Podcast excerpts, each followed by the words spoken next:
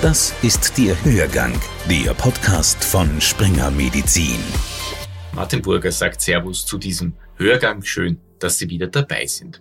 Heute sind wir zu Besuch im Nationalrat und zwar bei den NEOS. Er ist einer der wenigen verbliebenen Auskenner im Gesundheitswesen im Parlament, der NEOS-Pandemiesprecher Gerald Loacker.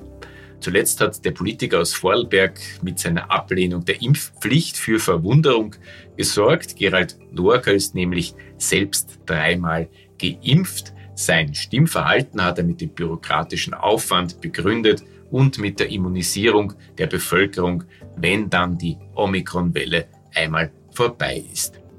Mit Gerald Lorca habe ich außerdem über die bevorstehenden Ärztekammerwahlen, die letzten Impfanreize, die uns noch zur Verfügung stehen und über das Scheitern der Impfpflicht gesprochen.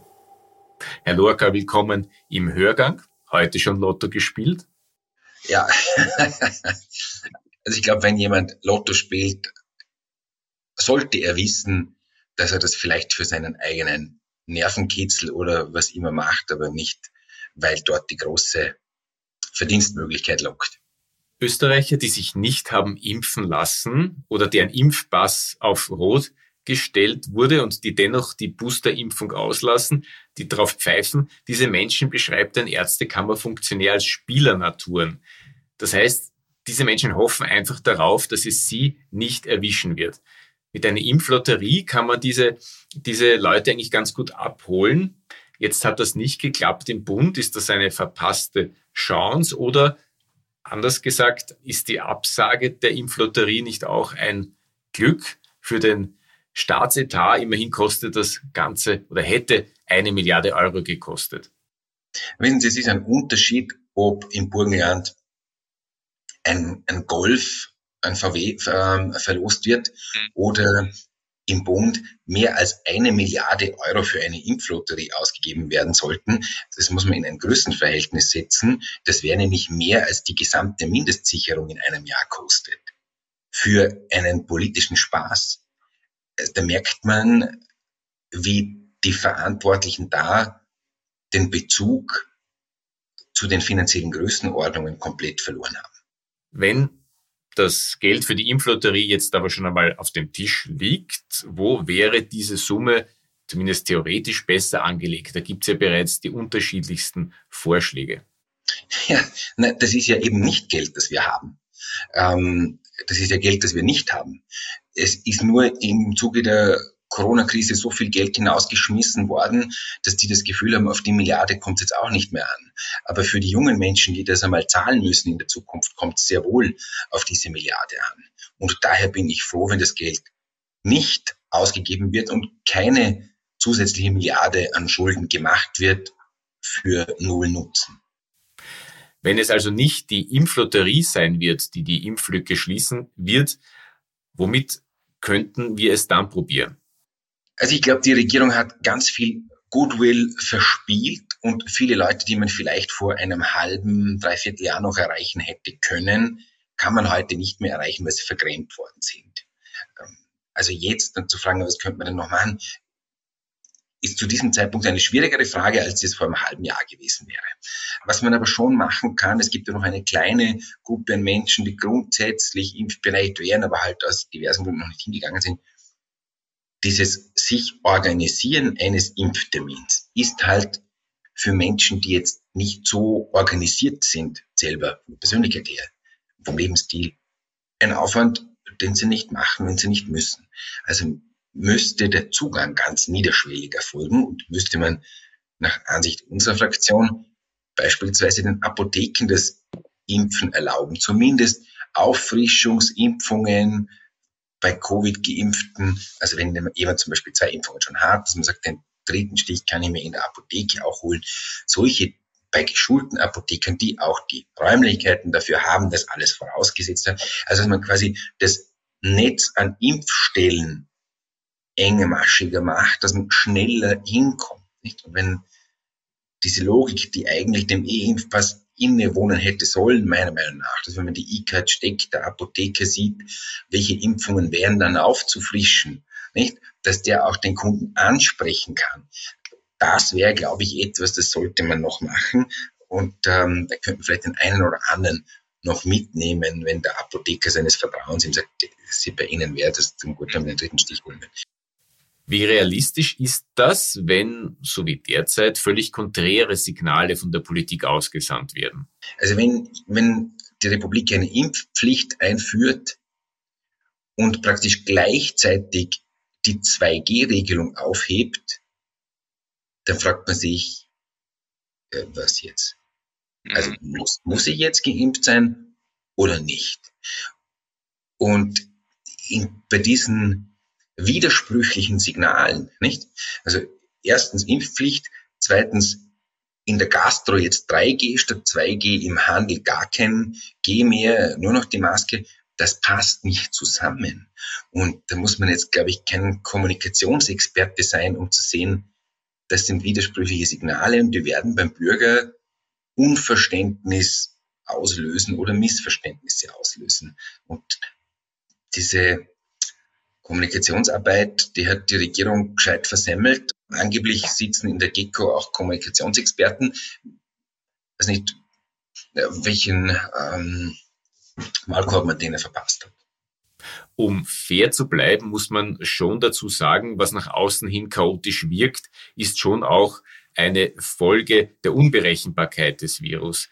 Die Innsbrucker Medizinerin Cornelia Das Flörl hat vor kurzem an dieser Stelle mehr Ehrlichkeit in der Diskussion gefordert. Wir spielen diesen O-Ton kurz ein.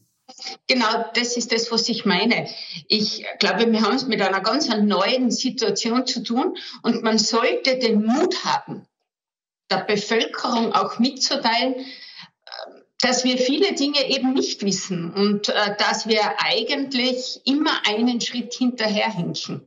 Wir schauen jetzt auf Israel, wir warten hoffnungsvoll auf deren Daten und Analysen und danach werden wir agieren. Mhm. Oder wir schauen in die Staaten hinüber. Aber Fakt ist, meiner Meinung nach, dass man kommunizieren muss, dass wir noch nicht wissen, wie es auch mit den Impfungen weitergeht. Man weiß es nicht. Müssen wir uns nicht eingestehen, Herr Lorca, dass wir im Grunde nur ungefähr wissen, wohin die Reise geht und in welche Richtung wir rudern? Also normalerweise, wenn Sie rudern, versuchen Sie einen Taktschlag zu erreichen, weil so machen Sie Tempo. Aber da kommt jetzt ein, Ruderschlag und dann kommt einer in die andere Richtung, nicht? Also während der Bundeskanzler sagt, jetzt schauen wir mal, was die Experten sagen, verschickt der Gesundheitsminister einen Brief, in dem er über die Impfpflicht informiert dann kommen einzelne Landeshauptleute und sagen, na, eigentlich sollte man nicht oder man sollte später und wieder andere Landeshauptleute sagen, man sollte unbedingt. Eine Kakophonie von Stellungnahmen zu dieser Impfpflicht, nämlich von Personen, die vorher alle dafür waren. Und äh, da bekommt, bekommen die Bürger zu Recht das Gefühl, die wissen ja nicht, was sie wollen. Und ich glaube, dass man durchaus gescheiter werden soll und sich selbst zugestehen, gescheiter zu werden. Aber dann muss man auch so hinstehen und sagen, wir haben damals im, in Altbach Ende November entschieden, wir wollen eine Impfpflicht haben.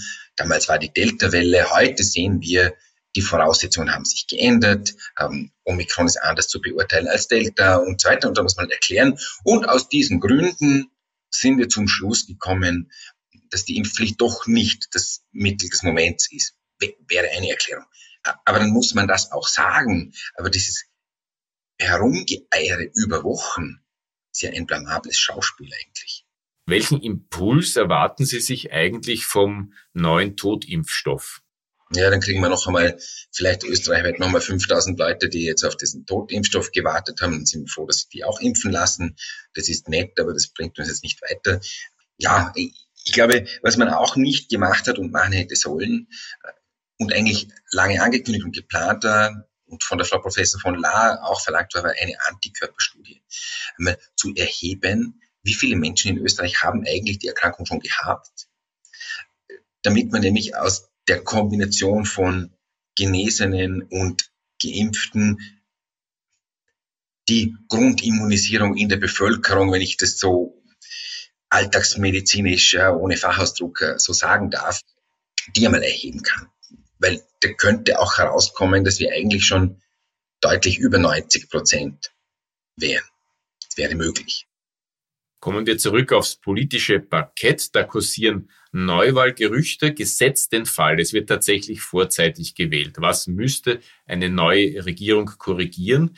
An welchem Land könnte man sich dann beispielsweise orientieren bei einem eventuellen Kurswechsel?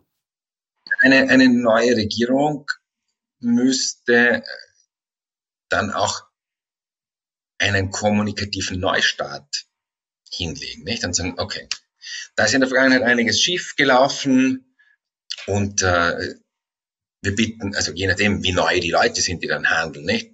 Entweder muss man sich entschuldigen oder muss es halt sich abputzen bei den Alten und dann so. Und jetzt ist neu und jetzt sind die Leitlinien diese.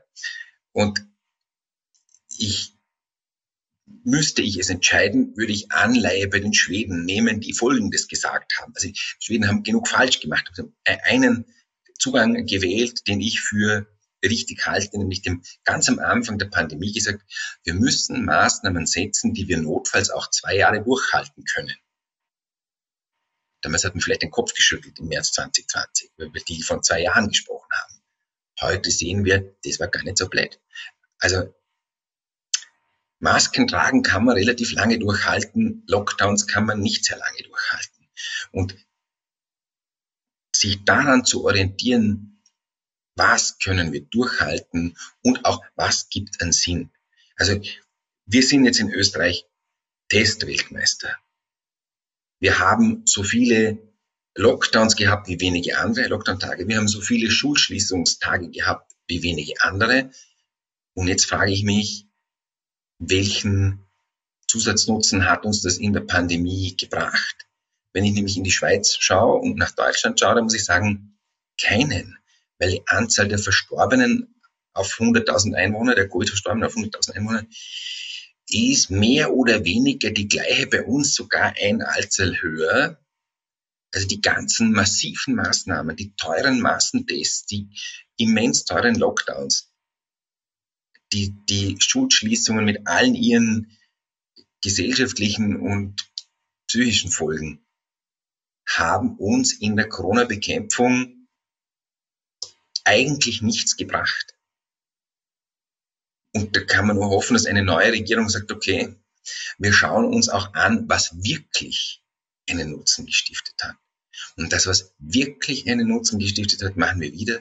Und das, wovon wir den Nutzen nicht nachweisen können, müssen wir im Zweifel lassen, weil die Schäden von solchen Maßnahmen viel zu groß sind. Gehen wir mit Menschen, die sich nach wie vor weigern, sich impfen zu lassen, die ohne ersichtlichen Grund unsolidarisch handeln, immer noch zu lasch um. Stichwort gratis testen, lassen wir uns zu viel gefallen.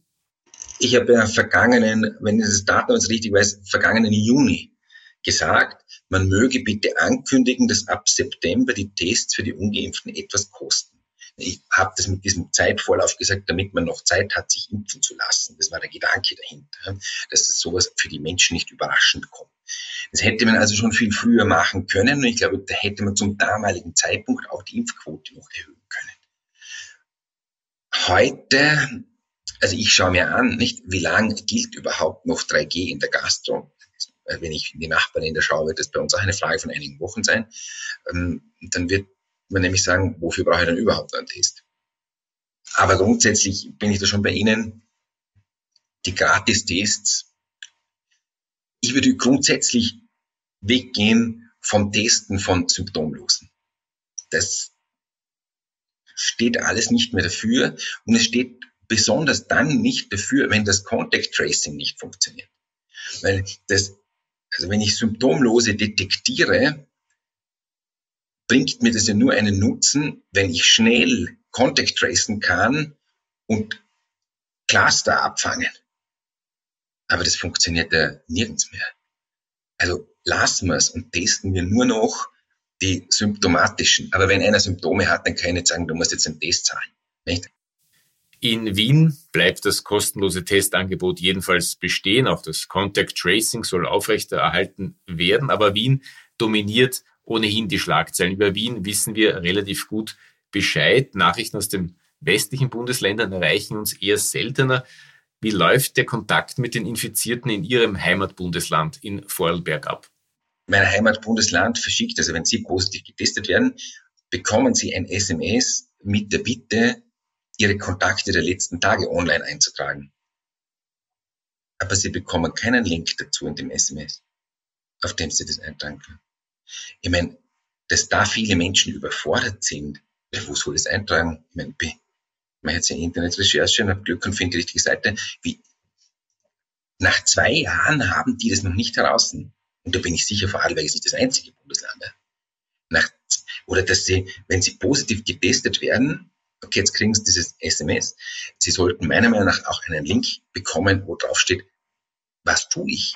Also, welche Medikamente sollte ich möglicherweise nehmen, wenn ich Symptome habe? Welche sollte ich nicht nehmen? Ähm, wenn ich ein Sauerstoffsättigungsgerät habe, dass ich es bitte verwenden soll und bei welchen Werten ich die Rettung anrufen muss oder was. Also so ein, ein How-to für den positiv Getesteten auf einer A4-Seite, dass man dem das mailt, wenn man eh die Daten erfasst hat oder dem einen Link schickt mit einem SMS, finde ich nicht Rocket Science, weil grundsätzlich die Kontaktdaten haben wir ja, wenn einer positiv getestet ist. Aber die, die banalsten Dinge kriegen die Leute nicht. Nach mhm. zwei Jahren immer noch nicht. Das ist am Anfang nicht wahr. Alles geschenkt. Alles geschenkt. Aber ich glaube, es haben alle immer geglaubt, jetzt haben wir es dann eh, das rentiert sich jetzt nicht mehr, dass wir das noch auf, es ist dann eh vorbei und so hat man es dann nicht gemacht und jetzt stehen wir eigentlich nach zwei Jahren, also nicht genau dort, wo wir am Anfang waren, aber in vielen Punkten sind wir nicht viel weiter.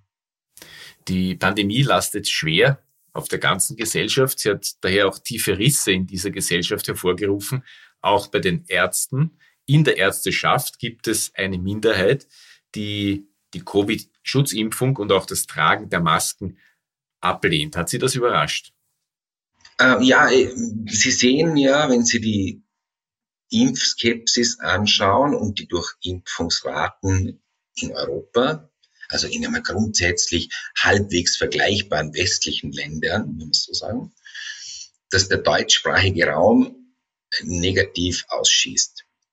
Und ich formuliere es, Politiker sind da ein bisschen zu salopp, da kriegt der Mediziner natürlich ein Herzler, wenn er das hört, aber der deutschsprachige Raum ist Homöopathie verseucht. Diesen Unfug gibt's bei uns, das haben sie in Spanien nicht. Und das haben sie in, der, in dem Ausmaß auch in Skandinavien nicht. Und das kriegen wir jetzt serviert. Wobei ich äh, schon auch sagen möchte, ein bisschen schießt dann die Reaktion wieder über in die andere Richtung. Nicht? Wenn also zum Beispiel in, in, ähm, in der Gemeinde Wohlfurt, eine 10.000 Einwohner Gemeinde im, im Rheintal, ein Kinderarzt gebasht wird, weil der halt auch gesagt hat, nicht bei jedem Kind würde ich impfen. Das halte ich bin ein Impfbefürworter, verstehen Sie mich recht, äh, aber das halte ich für einen legitimen Zugang, dass ein Kinderarzt sagt, nicht bei jedem Kind sehe ich jetzt eine Corona-Impfung angezeigt. Also, und deswegen wird der gleich eingedunkt vom eigenen Bürgermeister nämlich auch noch. Da muss ich sagen, es waren wir vielleicht, oder waren manche quasi in dieser Reaktion auf den Homöopathie-Irrsinn dann zu radikal in die andere Richtung.